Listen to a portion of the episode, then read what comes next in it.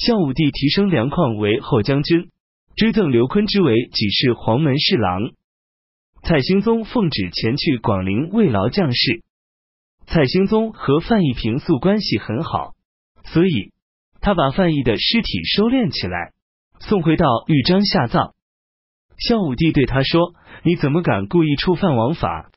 蔡兴宗顶撞说：“陛下，你杀你的贼寇，我葬我的朋友，这有什么不可以的呢？”孝武帝面有愧色。宗岳治理军队十分严格，他尤其擅长摆营阵。每当数万人安营扎寨时，宗岳自己骑马走在前面，让浩浩大军跟在身后。等到他骑马停下时，营阵已经摆好，不曾有一点混乱和差错。辛未初五，刘宋宣布大赦。丙子初十。刘宋朝廷任命丹阳尹刘秀之为尚书右仆射。丙戌二十日，刘宋任命南兖州刺史沈庆之为司空，仍旧兼任刺史。八月庚戌十五日，北魏国主前往云中。壬戌二十七日，返回平城。九月壬辰二十七日，刘宋孝武帝下令在玄武湖北兴建上林苑。当初。东晋在都城建康南郊四方位置上建了一座祭天的土坛，尚书右丞徐元认为这样做不合古礼，所以孝武帝诏令将其迁到牛头山的西部，面对宫城的五位。等到后来废帝刘子业即位时，认为四位是吉利的，所以又把他迁回到了原地。孝武帝又命尚书左丞荀万秋制作玉、金、象。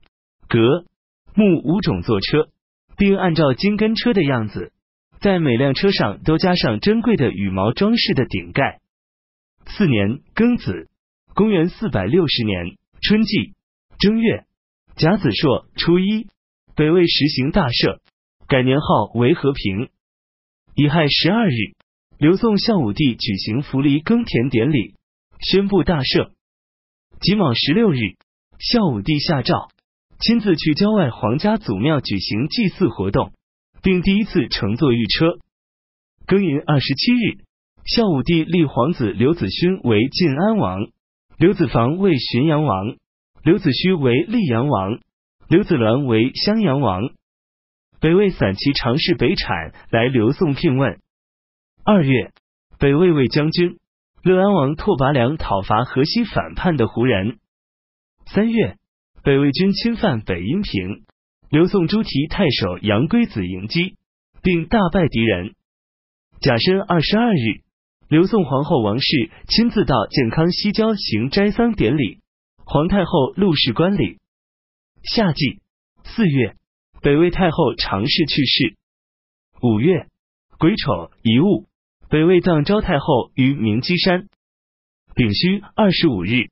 刘宋尚书左仆射楚战之去世，吐谷浑可汗慕容石寅分别接受刘宋和北魏所赐封的官爵，所以无论是他的住所，还是他使的车马，都可以和皇帝相比拟。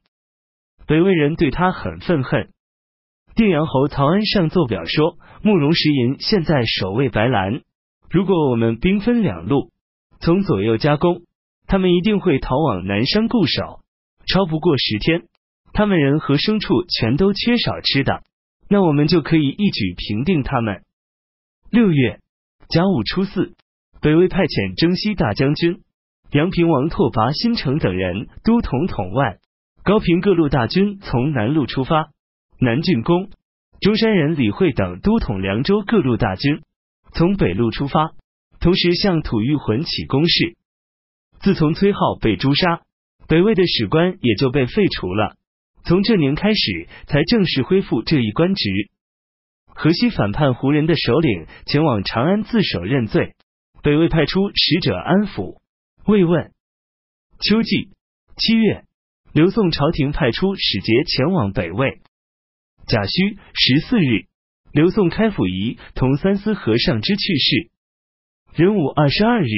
北魏国主前往河西，北魏军到达西平，吐谷浑可汗慕容石寅逃往南山守卫。九月，北魏大军南渡黄河，乘胜追击，正赶上瘟疫流行，北魏军返回，掠获了各种牲畜三十多万头。